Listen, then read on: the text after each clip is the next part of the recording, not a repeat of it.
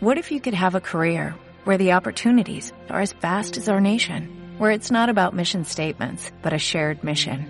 At U.S. Customs and Border Protection, we go beyond to protect more than borders, from ship to shore, air to ground, cities to local communities. CBP agents and officers are keeping people safe. Join U.S. Customs and Border Protection and go beyond for something far greater than yourself. Learn more at cbp.gov/careers.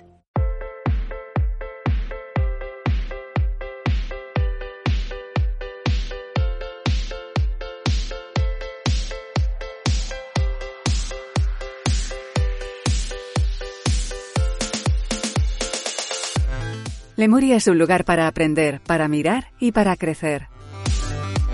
Lemuria tiene rincones para que todos encuentren su sitio. Lemuria es tan real como la vida misma. Bienvenidos a Lemuria, un podcast pensado para la educación, el crecimiento personal y sobre todo pensado para ti. Bienvenidos a Lemuria, soy Rafael González. Abrimos un nuevo episodio de un podcast dedicado hoy a la inteligencia múltiple, a las inteligencias múltiples y lo hacemos con José Carlos León de INDEPCIE. José Carlos, buenas tardes o buenos días, buenas en general, bienvenido y muchas gracias por estar con nosotros. Tenemos que decir que ya tienes club de fans en, eh, lemurienses que están pendientes de, de este programa, de este espacio y ah, bueno, nos alegra enormemente. Ah, pues más contento estoy yo, vamos. Sin eh. desmerecer, evidentemente, el trabajo del resto de compañeros, de Miguel Ángel y, y de Pilar, pero bueno, en tu caso en concreto, sí que me han llegado algunos comentarios ya personales, ¿no? Eh, no solo el feedback famoso. Sí, bueno, Y- pues la verdad que bueno, súper contento, muy, muy feliz. Y, y la verdad yo creo que yo creo que aquí hay dos conceptos que, que, que se mezclan. Uno es, pues bueno, el contenido puede ser más o menos eh, agradable, interesante. Luego creo que donde ganamos es en la forma de contarlo. Yo creo que sí. Aquí se nos nota la complicidad, se nos nota que venimos a echar las mañanas con nuestro café, nuestra charla previa, y creo que Sí, eso es lo que sí, transmitimos a, luego cuando estamos en antena. Y además conceptos que, en- bueno, sobre todo tú, tú manejas, que yo conozco, que tengo muchas ganas además de, y por eso nació Lemuria, de, de dar a conocer y que, bueno, si pueden ser de ayuda para aquellos que nos escuchan, eh, pues mucho mejor. Hemos hablado, en su momento hablamos de la inteligencia emocional, hemos hablado de las inteligencias múltiples, ya avanzaste algo en anteriores podcasts que íbamos a hablar de las inteligencias múltiples de, de Gartner y de eso vamos a hablar en los próximos minutos, ¿no? Vale, pues eh, hablamos en su momento de las inteligencias múltiples como una introducción a, a- al- de dónde venía el concepto de inteligencia emocional. Sí. Ya sabes que es algo que, que- que nosotros, yo particularmente, pero nosotros aquí en Lemuria, estamos eh, hacemos un gran esfuerzo en mostrar el origen eh, lo más universitario, lo más académico posible del término inteligencia emocional. Huimos por completo del concepto flower power y buenista de la inteligencia emocional porque además es que no le hace falta. No le hace falta y creo que le hace daño y le hace un, un falso, un feo favor eh, a la inteligencia emocional porque el origen que tiene, ya hicimos en un podcast un eh, pequeño, un pequeño una pequeña trayectoria histórica de dónde viene el término. Eh, esto se ha estudiado en la universidad, esto tiene un, un origen y un, y un contexto muy académico y creo que, que es donde tenemos que ponerlo. Y cuando hablamos de inteligencias múltiples, eh, tenemos que remitirnos al gran trabajo de, de Howard Gardner, profesor de la Universidad de Harvard, que es que aquí parece que es que hablamos de la gente como si fuesen el que como si fuesen los que se suben a un pollete en el Speaker's Corner Sí, eh, sí, en sí. Londres. No, no. La inteligencia emocional arranca Lo que en inglés se llama un manic street preacher, ¿no? Exacto, Street Preacher. Entonces, el, el- claro, es que eh, Garner es profesor de la Universidad de Harvard. Eh, después de Garner vienen Salovey y Meyer, que eran de la Universidad de Yale. Y luego eh, viene el gran divulgador, que es Daniel Goleman, que es profesor de la Universidad de Nueva York. Sí, que no estamos hablando de cualquiera, vamos. Claro, entonces es que no estamos hablando de, de tuercebotas. Entonces, de, Gran término que hacía tiempo que no escuchaba. Hombre, el tuercebotas, un término fantástico. Entonces, cuando hablamos de Garner y su teoría de las inteligencias múltiples, estamos hablando de un estudio que se que, que llevó a cabo desde durante la década de los 70 y que se refleja en ese libro del 83 que es una teoría ah, y un marco acerca de las inteligencias múltiples. Garner ahí marca, marca varios puntos importantes. Lo primero es que hace una definición que me parece muy sencilla y muy bonita de qué es una inteligencia. Y dice que es una cualquier competencia, habilidad o capacidad que sirve para solventar un problema. Fíjate, conocimiento, competencia, capacidad o habilidad que sirve para solventar un problema. Esto empieza a dejarnos una pista muy interesante, que es que cuál es la naturaleza del problema que tenemos que solucionar. Habrá problemas de muy distinta índole. Habrá un problema puede ser solventar una fórmula matemática, un problema puede ser tener que hablar en público, un problema puede ser tener que hablar un idioma extranjero, pero un problema puede ser también tener que saltar una valla. Dependiendo del contexto, todo eso son problemas y necesitaremos alguna capacidad, alguna habilidad o algún conocimiento para, para solventarla. Garner va un paso más allá y, empieza a trastear, a, mirar hacia atrás de cuál es el concepto de inteligencia que se trabajaba hasta entonces. Y empieza, empieza a sacar un poquito, empieza a sacar cosas que, que, que, que no son, no son moco de pavo. Porque lo primero es, ¿de dónde viene el concepto inteligencia? Vale. El concepto de inteligencia, desde muy antiguo, a ver, en el mundo todos hemos, siempre ha existido la, necesidad o el deseo de querer medir la inteligencia, de ver, quién es listo y quién es torpe. Cosa que tú y yo hemos conocido en el colegio de pequeños. Claro, o sea, nosotros venimos de nosotros por nuestra edad, aunque estamos lozanos y, muy hermosos. y hermosos y de muy buen ver, nosotros en nuestra, en nuestra tierna infancia hemos hecho en el colegio esos famosos test de coeficiente intelectual. Sí. Porque esto se ha querido medir desde hace mucho tiempo. Y se ha querido medir en algunas veces con intereses que no han sido no han sido del todo limpios, del todo limpios, porque existe desde la revolución industrial para acá eh, existe un interés en demostrar que las clases altas son las que tienen el dominio y la posesión de la inteligencia y que por eso son clase alta y por eso son ricos, por eso tienen, el, el, tienen los materiales y tienen los medios de producción y por eso ellos tienen la riqueza. Mientras que el proletariado, los pobres, los trabajadores, ni tienen los medios de producción, ni tienen la inteligencia suficiente para desarrollarlos. Ahí existía un interés muy claro en marcar dos conceptos que Garner se carga de un plumazo. Y es que la inteligencia es algo innato y estático. Es decir, es innato, o naces listo, o naces tonto, o naces con la inteligencia, o naces sin ella. Y por otro que es estático. Es o la tienes o no la tienes. Esto no se puede desarrollar.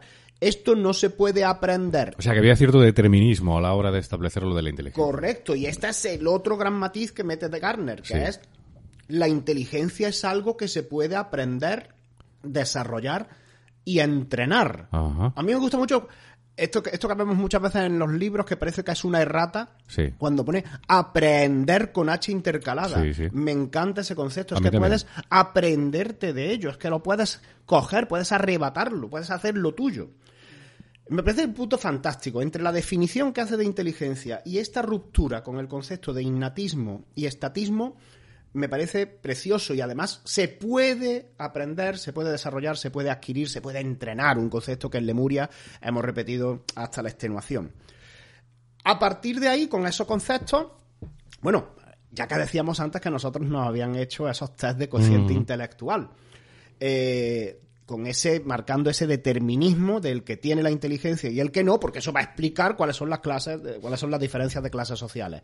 En los que, los oyentes que tengan también así nuestra edad, que sean en los cuarenta y tantos, por ahí, cincuenta, eh, nosotros hemos oído cuando nos hacían esos test y llegábamos a casa con los resultados metidos en un sobre, como nuestras madres, todo orgullosas, decían eso de, ay, mi niño tiene dos años más de edad mental de los que tiene. Sí, sí. Tiene tiene 12 añitos, pero le han dicho que tiene una edad mental de 14. Eso, claro, es que en ese concepto de, estatismo, lo que se hacía es que, mediante unas tablas, se asignaba que a cada año había que tener un determinado registro. Eh, respecto a lo que has comentado de la clase social, este, y es cierto que en algún momento, bueno, eh, eh, se quiere demostrar que efectivamente la gente rica, la, la clase social alta tiene más, inteligencia que, la baja. Pero creo que de alguna forma no va descaminado y entiéndaseme como lo digo. Quiero decir, hoy en día, hoy en día, y yo creo que siempre ha sido así, ¿no? Quien es capaz de precisamente hacer dinero, tener una vida más o menos próspera, eh, es porque emplea determinadas inteligencias mejor que otros. ¿Esto puede ser así o no? Sí, sí, sí, claro. Pero, pero bueno, ya estás tú dando un pasito más para adelante, que ahora es donde vamos a llegar. Vale. Está, está utilizando una determinada inteligencia. Claro, aquí es cuando vamos a llegar al punto de Gardner, que es cuando habla de... Tiene las- ciertas habilidades, hay gente que tiene ciertas habilidades, siendo de la clase social que sea, que efectivamente por esas habilidades y por esas inteligencias puede prosperar más en la vida o no. Claro. Bueno, y aquí, venga, vamos a meter un, un puntito, aunque sea un poquito, un poco saliéndonos de- del guion y un poquito frívolo.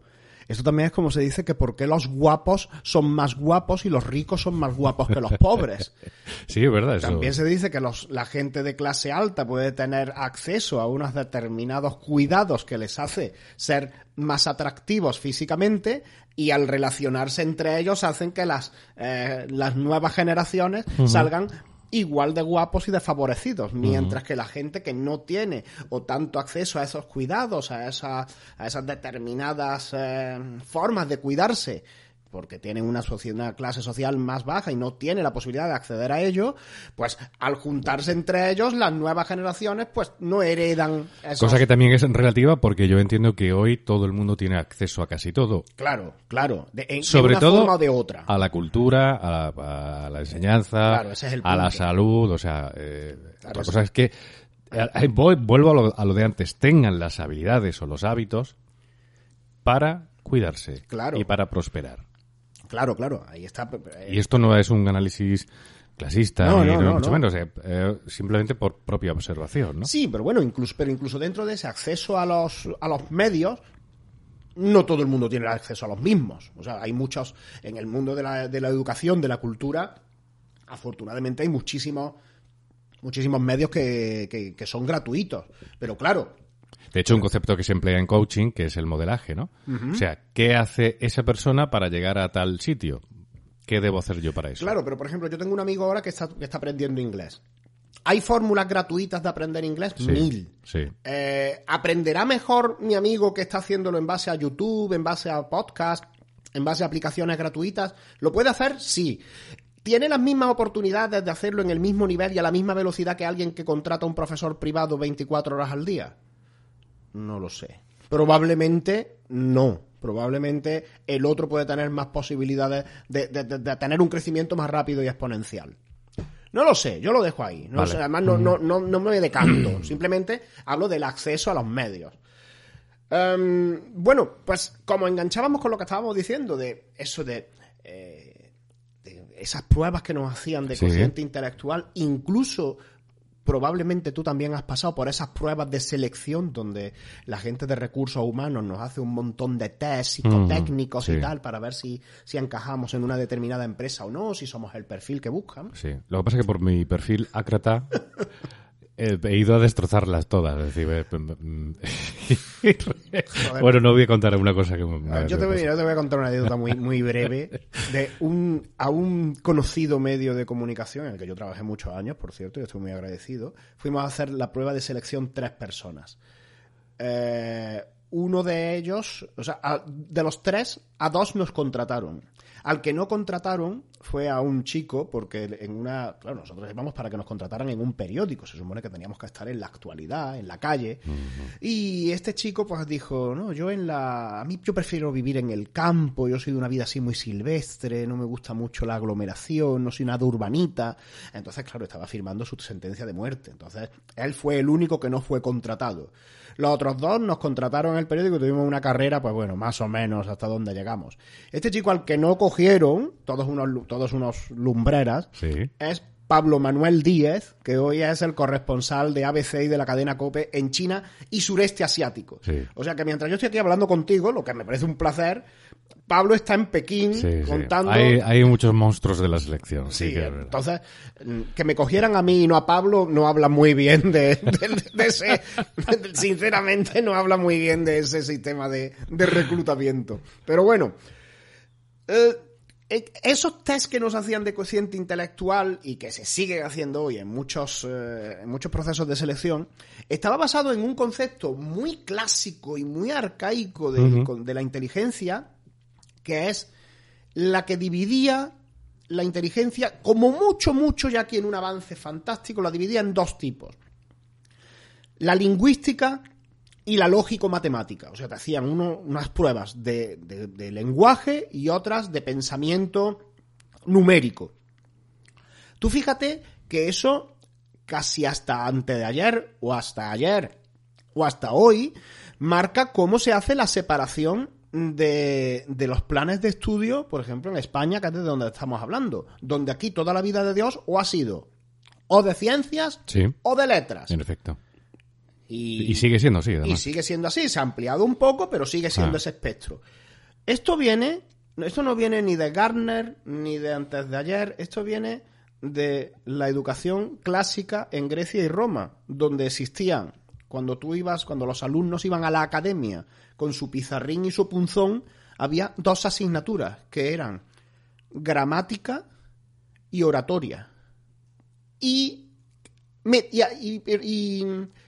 y, aritmética. Entonces esas eran la- las asignaturas que habían. Prácticamente lo mismo que tenemos. Aritmética y gramática. Ciencias y letras. Entonces Garner, después de ese estudio de años que publica al final en la obra del 83, dice, oye, esto existe. Pero es que aquí viene donde tú decías de, oye, es que los que progresan son capaces de manejar unas determinadas habilidades. Y hay algo más, porque a lo mejor ni son unos cracks en el lenguaje, ni son unos cracks en las matemáticas, pero el tío sale para adelante. Hombre, ¿cuántos casos conocemos de gente absolutamente inculta, inculta, hablando, Sí, sí, sí. que ha hecho dinero? Bueno, pues entonces eso, claro, es, ese ejemplo venía a decir, oye, si esta gente, el ejemplo más claro, la orla, la orla que tenemos todos de nuestro, de nuestro instituto, último año de instituto o nuestro último año de facultad. Pero no te garantiza nada eso. Y echamos un vistazo y decimos, joder, fulanito, el crack de la clase, todo sobresaliente. ¿Qué será de este? Y a lo mejor no sabe dónde ha llegado, o a lo mejor sí ha llegado muy lejos, pero luego dice, fulano, el que no daba, el que no pagaba un palo al agua, el que Sí. estaba siempre en el bar, pero eso sí era un fenómeno, era el que organizaba todas Sí, las sí. fiestas, A eso me refería yo el que siempre estaba rodeado de gente, el que era un dinamizador, este ha llegado lejísimo. Bueno, esto nos, ha- nos hace pensar hoy, pero ya hace 40 años hacía pensar a Gardner en que existían distintas inteligencias. Y aquí viene el crack, el, punto culminante de su teoría de las inteligencias múltiples. Y es que Dice, evidentemente siguen existiendo la lingüística y la lógico-matemática, pero hay más.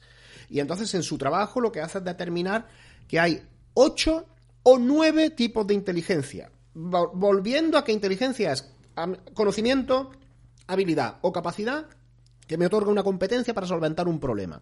Y que además lo puedo aprender. Y hace una clasificación en la que además de esa matemática y lingüística habla de Inteligencia espacial. La capacidad para movernos en un universo tri o cuatridimensional. La, inteligencia natural, es decir, cómo nos movemos en un entorno, en nuestro, en nuestro contexto de naturaleza, de biología, de, de nuestro contexto del día a día. Habla de, de la inteligencia kinestésica, es decir, de cómo utilizo mi cuerpo Sí. para, para, para solucionar determinados problemas o cómo soy capaz de moverme eh, o, o de expresarme mediante, mediante mi cuerpo. Habla también de, de la inteligencia, y aquí es donde nosotros enganchamos con lo que habíamos hablado, de la inteligencia intrapersonal y de la interpersonal, es decir, de cómo soy capaz de manejarme yo, mis propios asuntos internamente y de cómo soy capaz de relacionarme con el exterior. Y aquí es donde hablamos de pues ese, ese típico perfil de, joder, no, no, no, no saca, no, no es buen estudiante, pero es el mejor en las relaciones humanas. Sí. Siempre es el dinamizador, es el que todo el mundo quiere que esté para organizar algo. Ese tiene mucho ganado. Y, y claro, ah, bueno, otro tipo de, inteligencia de la que habla Garner, la musical. Esto que siempre hemos hablado de, no, a mí la, yo la, de música no entiendo, a mí la música algo me entra por un oído y me sale por otro. No, se puede aprender. O sea, ni tú ni yo a lo mejor vamos a por conseguir ser Paco de Lucía, pero tú y yo nos ponemos a entrenar y podemos llegar a tocar la guitarra. No sé, no, no seremos unos virtuosos, no seremos unos cracks, pero se puede aprender. La he tocado, de hecho. Yo, bueno, yo, no- yo, yo solo toqué la flauta en el instituto. Así que esos son los ocho tipos de, de, de, inteligencia de los que habla Garner, aunque mete una novena, aunque la deja un poco al lado, un poco aparte, que es la inteligencia espiritual. Me parece interesante. Y a mí también. Me parece muy interesante. ¿Cómo eres capaz de relacionarte con eso que transciende, con eso que no está, con eso que no es tangible? Me parece interesante, aunque él mismo la deja un poco como, como que la coja el que quiera. Ahora, lo que dice Garner es lo que estábamos comentando. Necesitas, eh, primero, al haber un concepto múltiple de las inteligencias, el concepto de quién tiene la inteligencia cambia mucho. Ya no es solo el que o tiene la lógica o tiene la lingüística.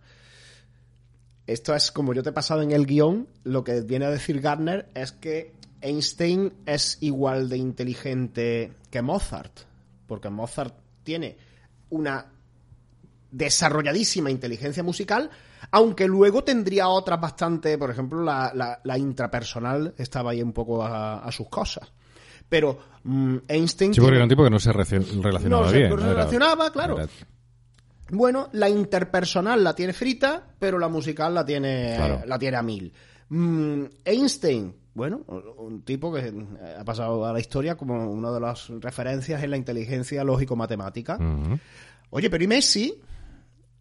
Messi, bueno, tampoco interpersonal, tampoco es que... Sí, se le ve un tipo como apocado. Sí, pero bueno, pero tiene su inteligencia kinestésica le da para ser el mejor jugador, el mejor jugador de la historia. y, curiosamente después eh, ejerce liderazgo, que es, una cosa que a mí me llama la atención. Bueno, porque, porque como, como ya has trabajado mucho en Lemuria con Miguel Ángel, liderazgos hay muchos tipos. Hay muchas formas de ejercer el liderazgo. Todos tenemos como un patrón de cuál es el líder ideal, pero hay muchas formas de, de liderar un equipo. Entonces, ahora lo que hablaba Garner es decir, oye, mm, cada uno puede ser un crack en una inteligencia en concreta, pero se la verdad es que habría que buscar un, equilibrio, cierto equilibrio, porque siempre está el ejemplo de decir, oye, un arquitecto, imagínate un arquitecto que es un crack en inteligencia matemática y también espacial. Esto que tienen los arquitectos, pero incluso los constructores, los, mm. albañiles, algo que a mí me, alucina. Esto de que ven un descampado y, y en la mente ya tienen una construcción o los albañiles que llegan a tu casa y tú, tú no ves de dónde se puede sacar rendimiento y eh, se tira este tabique tal por aquí, por allá y te montan una casa completa manteniendo las cuatro paredes. En efecto. Bueno, me parece alucinante. Ahora, ese equilibrio, ¿cuántos arquitectos, cuánta gente súper válida hay en un aspecto en concreto que no es capaz de venderse, que no es capaz de interactuar con, con, su, con sus clientes? Que, no tiene a lo mejor un sano concepto de sí mismo, que no tiene una área intrapersonal bien trabajada y que aunque tenga una súper desarrollada no es capaz de vender su producto, de venderse a sí mismo por tener tocadas algunas de las otras áreas. Pues esto es de lo que hablaba Garner, de las inteligencias múltiples, de cómo unas interactúan entre otras, de cómo, de cómo sería ideal encontrar un equilibrio entre ellas y también muy interesante de cómo hay que fomentar la que más desarrollada tiene cada individuo. Este famoso... De forma innata, entiendo, ¿no? O trabajada, de forma innata o desarrollada. Este, este típico eh, ejemplo que se pone muchas veces de mi niño tiene, mi niño saca un sobresaliente en dibujo y un suspenso en matemáticas. ¿A qué lo apunto en clases particulares? Esto es muy demagógico, ¿eh? No, me parece que, aunque sea muy bonito, aquí todo, el mundo dice, no, a, clases de pintura, porque es su... Vale, sí, el niño tiene que aprobar matemáticas, vamos a dejarnos de tontería, el 5 en matemáticas lo tiene que sacar, pero su talento, está, su talento está en esa inteligencia plástica, en esa inteligencia espacial. Entonces, ¿qué vamos a hacer? ¿Coartarlo para tener que forzar otra que a lo mejor no tiene tan desarrollada y de la que no va a comer en su vida y no le va a dar rendimiento? Bueno, pues a eso que creo que tendremos que jugar. ¿Y dónde apuntarías entonces al niño? A desarrollar la que tiene. La que tiene, la de dibujo. Sí. la artística, vamos. La artística, sí. Lo otro, lo, otro es un, lo otro es una obligación. Lo otro hay que sacar un 5. Porque esto está, está, Entonces no conseguimos ese equilibrio que decías, ¿no? Bueno. Lo que, pasa, lo que pasa es que a lo mejor la que necesita no es la matemática. Aquí es que estamos hablando de de ocho o nueve inteligencias. Sí. Si lo que estamos hablando en este ejemplo es de que este niño tiene súper desarrollada la inteligencia espacial, la Sí. inteligencia plástica, a lo mejor ese niño no va a necesitar la lógico-matemática, a lo Ejemplo- mejor va a necesitar otras. Ejemplo personal, el mío, el mío mismo. Yo soy de letras. Sí. Claramente enfocado desde, desde muy joven a, a las letras. Vale. Pero he hecho en falta no haberme desarrollado más en conceptos matemáticos. Y de hecho, a veces me, me- me pongo como hobby, ¿no? A aprender más matemáticas. y, y lamento no haber eh, desarrollado esa. Por muchos motivos. Por, bueno, porque la vida te lleva en otro. por las circunstancias. Quiero decir que. mm, que yo creo que es bueno saber un poco de todo, ¿no? Sí, sí, pero si, si eso no lo, no lo Y estamos- desarrollarlo. Vale, pero ahora ya viene la gran pregunta. ¿Para qué? ¿Por gusto? Sí. ¿Por, por, por pura Por desarrollo gusto, por personal? utilidad, sí, por gusto, por utilidad, por Bueno, muchos si es, motivos. si es por utilidad ya estamos hablando de otra cosa. Utilidad, ¿hasta qué punto? Porque, vale, to- todos, la- todos tenemos que convivir con las matemáticas. Claro. Ahora, ¿hasta qué punto necesitamos las matemáticas? Otra cosa es que yo piense que es que me hacen falta más matemáticas de las que necesito. Entonces, otra cosa es obcecarme en, no, es que tengo que saber más matemáticas. Oye, a lo mejor no. Coño, porque tú tienes una, una fantástica inteligencia lingüística, que tienes esta capacidad de ponerte delante del micrófono y, generar magia, cuando sabes que hay gente que se pone delante del micrófono y se queda en blanco. Sí. Entonces, tú tienes esta capacidad más desarrollada y de hecho llevas muchos años viviendo de ella. ¿Te hace falta realmente la inteligencia lógico-matemática para esto? A lo mejor para esto no. ¿Te hace falta para vivir? No. ¿Te ha servido quizá más tu inteligencia interpersonal para generar relaciones? Sí. Vale, entonces estamos hablando de un equilibrio en el que necesariamente no tienen por qué entrar las ocho. Y ahora te pregunto, ¿cómo podemos desarrollar otro tipo de inteligencias? ¿Qué caminos debemos seguir? ¿Cómo podemos formarnos? Bueno, mm, la primera pregunta es conocernos a nosotros mismos. A ver, que Ay. eso será en un próximo podcast. Ese va a ser el siguiente. Ese va a ser el siguiente. Pero una vez detectadas nuestras carencias eh, en inteligencia o en una determinada inteligencia, ¿cómo podemos formarnos? Bueno, has dicho una cosa que parece tan obvia que no es ninguna tontería. Lo primero es tomar conciencia de nuestras carencias. Sí, es verdad. Es que eh, lo hemos, lo- lo hemos pasado, lo hemos dicho así como de Sí, pasada. sí, cierto. No, pero bueno, es que ese es De el- alguna forma me he adelantado al próximo podcast, sin querer. Claro, pero es que ese es el primer punto. Lo primero Sí. es tener clara conciencia de nuestras carencias. Aquí hay gente que se muere sin reconocer sus carencias. Entonces, el primer punto para empezar a aprender es ser consciente de todo lo que te queda por delante. Sin esa toma de conciencia no hay aprendizaje. A partir de ahí, entrenamiento, ser conscientes de las debilidades, ser conscientes de específicamente qué debilidad me está afectando en un aspecto en concreto. ¿Qué tengo que aprender y para qué? Porque a lo mejor no tengo que aprenderlo todo. El... y a Ni tenemos tiempo para eso. ni tenemos tiempo para eso. Pero, pero empezar a hacernos preguntas. Eh, ¿Qué y para qué? Claro. Eh, es que aquí hablamos mucho del aprendizaje continuo, un concepto que además el lifelong learning, algo que es que está de, de- plena actualidad en el mundo laboral, en el- vale, pero habrá que seleccionar el qué y para qué. A ver si estamos aprendiendo cosas que, que- son sin sentido. Entonces, eso es fundamental. Y a partir de ahí, eso creo que hemos, que lo hemos dicho en Lemuria desde el primer día. Formarnos, sí, pero saber específicamente qué y qué contenido, qué me hace falta y para qué lo quiero aplicar. A ver si estoy, apli- si estoy aprendiendo cosas por, por una mera cuestión de, de, de- de pajas mentales y al final estoy echando en tiempo, Sí. dinero Sí. y talento en un saco roto. Bueno, pues en resumen, las inteligencias múltiples de Gartner, eh, que ya nos has especificado cuáles, cuáles son, nos ayudan, entre otras cosas, a saber que somos un conjunto de cosas, que tenemos eh, desarrolladas unas más que otras Sí. y que es conveniente, de alguna forma, saber cuáles tenemos que desarrollar también para nuestra vida. A mí me parece fundamental saber, primero, tener conciencia de cuál es la mía, Sí. cuál, cuál- cuál es la que tengo más desarrollada, a cuál es la que, a la que le puedo sacar más utilidad, hacia dónde está más identificado y más dirigido mi talento. Y luego determinar eh, cuál puede ser un buen complemento para ello. Ajá. O sea, porque, por ejemplo, para mí, ser, ser periodista o ser podcaster, pero ser antisocial, me parecen, me parece que son características que no casan muy bien. Ciertamente. Eh, como yo le digo, pero esto es como yo le digo mucha- a mucha gente, eh, cuando, cuando, hacemos, cuando trabajamos en cuestiones de empleabilidad. eh, y hay gente a la que, que, que está empecinada, obsesionada en trabajar de cara al público y no tienen habilidades inter- interpersonales, no tienen habilidades sociales. Entonces digo, no- digo, ¿por qué? te- por- si no te gusta la gente, ¿por qué te empeñas en trabajar de cara al público? Y no pasa nada. Puedes ser un crack en un sitio donde no tengas que, que- que tener delante a nadie. Sí, sí, sí. Pero ¿por qué te empeñas en... aquí tienes dos, tienes dos opciones. O desarrollas lo que no tienes, Sí. o aplicas lo que tienes a un ámbito en el que puedes sacar- sacarle mayor rendimiento. Pues esto nos da pie para el próximo podcast, que es precisamente eh, el de conocernos a nosotros mismos. Vamos a irnos hasta la antigua Grecia. Vamos a ir a la antigua Grecia. Hasta el oráculo de Delfos. Será, pero será en el próximo, porque es fundamental. Nada de lo que hablamos en Lemuria mm, tiene mucha utilidad si no empeza- empezamos por ese ejercicio que hemos hecho muchas veces y hemos propuesto muchas veces de conocernos a nosotros mismos. Ay, Ese es, esa es realmente la gran aventura del hombre. ese es el, es el principio de todo, pero es una... Aquí, venga, voy a decirlo aunque no, aunque los, los señores de Apple nos puedan reñir. Es que esa es la putada. O sea, es que conocernos a nosotros mismos empiezan los problemas. Sí.